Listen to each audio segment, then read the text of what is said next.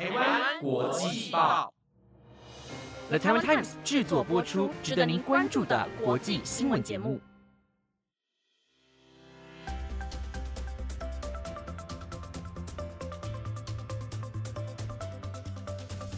欢迎收听台湾国际报。本集节目资讯由 Mr. Box Chat AI 提供。大家晚安，我是方怡。今天要带你们来关心九月十三号的国际新闻。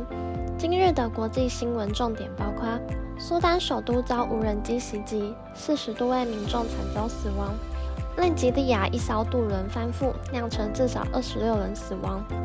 印度于 G 二十峰会上对加拿大锡克教抗议活动表示严正关切。九一一恐攻迎来二十二周年，拜登表示防止我国与盟友遇袭的承诺永不停止。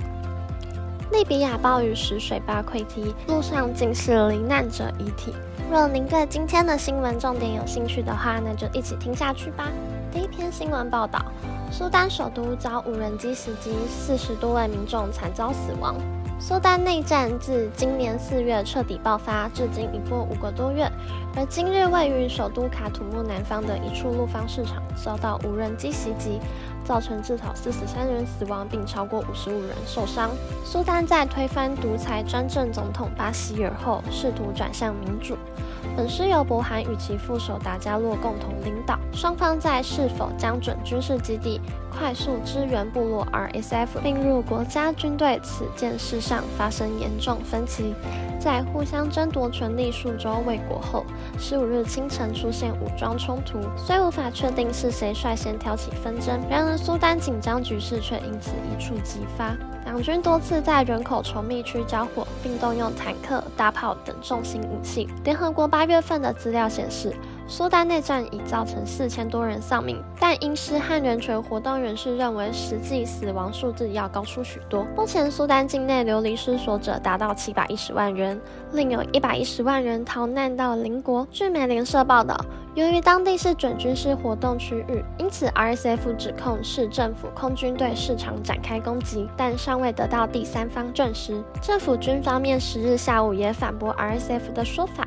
强调军方不会攻击平民，但苏丹内战中双方互相空袭的状况并不少见。战火除了首都之外，也扩及到恩图曼、北卡土木等城市。RSF 会征用民宅当成作战基地，政府军则以轰炸住宅区的手段回应，希望双方战争尽快结束，否则将持续会有更多普通百姓受难。第二篇新闻是奈及利亚一艘渡轮翻覆，酿成至少二十六人死亡。奈及利亚中北部一艘渡轮在水库航行时意外翻覆，导致至少二十六人死亡，多人失踪。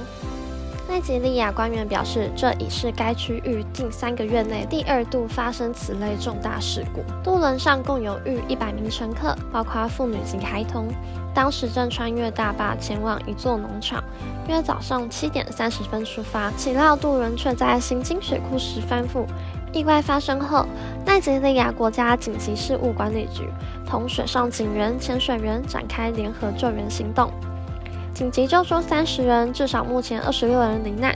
而罹难者主要是妇女与小孩。翻船原因疑似是搭乘船只超载及船只维护不善导致，具体原因还有待查证。尼日州长表示，这是一场害人又不幸的意外。他向罹难者家属表示慰问之余，也只是紧急事务管理局采取必要行动，同时重申搭船时穿着救生衣的重要性，并呼吁民众避免搭乘超载船只。印度于 G 二十峰会上对加拿大锡克教抗议活动表示严正关切。一九八八四年六月，印度军方在英迪拉甘地的命令下进攻旁征普省的锡克教圣地黄金寺，逮捕主导独立运动人士，并搜查据信藏在寺里的武器。军方经过二十四小时的激战，控制了黄金寺。这场军事行动引发众多锡克教徒愤怒，认为是针对锡克教的攻击。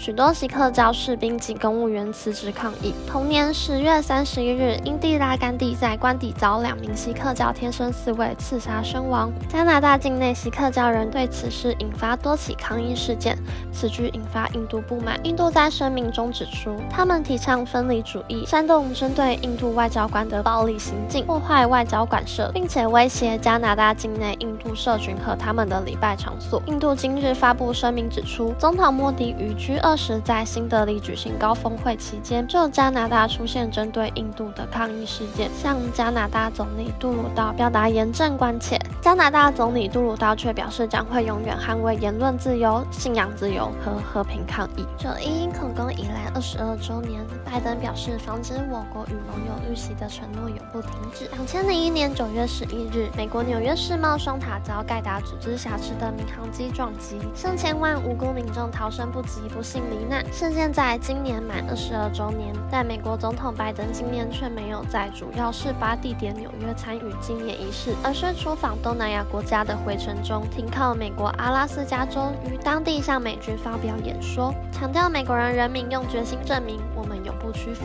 虽然战争已经结束，但防止美国与盟友国家遭遇攻击的承诺永远不会停止。拜登回忆九一一恐攻隔日，他站在事发现场，仿佛是往地狱之门望去，并表示美国最长的战役虽已结束，但立足美国国土。人民与盟友在遭袭击的决心永不止歇。最后承诺，美国会持续追踪任何样态的恐怖威胁，亦会持续阻断恐怖活动，不论在何处。利比亚暴雨时水坝溃堤，路上仅是罹难者遗体。利比亚东部城市德尔纳今日遭地中海风暴丹尼尔带来的暴雨袭击，由于德纳地区上游水坝崩塌而引发洪灾，社区及居民都被卷入大水中。德尔纳共十万人，此场水灾就酿成至少两千多人。的死亡数量之惊人。国民军政府发言人密斯马里少将表示，失踪人数落在五千至六千人，目前仍在持续救援中。利比亚长期处于分裂状态，分为东西两政府，由北约支持的临时政府全国团结政府 （GNA）。GNA 二零一一年发动政变，控制了该国西半部。引发多年冲突，并导致公共服务系统失能。目前德尔纳重灾区仍无法对外联络，且东西两边政府长期敌对，目前仍无法确定具体死亡人数。丹尼尔风暴日前侵袭希腊、土耳其和保加利亚，造成至少二十七人丧命。专家认为，以二十四小时内的降雨量来说，这场风暴相当极端。目前，阿拉伯联合大公国等富裕的波斯湾国家已派出救难队至当地紧急支援。当地官员亦表示，急需担架。粮食及饮用水等物资。那以上就是今天的台湾国际报。以上内容由了台湾 Times 制作播出。有任何建议，欢迎至 Apple Podcast 或者是台湾国际报官方 IG 底下留言。我是方怡，我们下次见。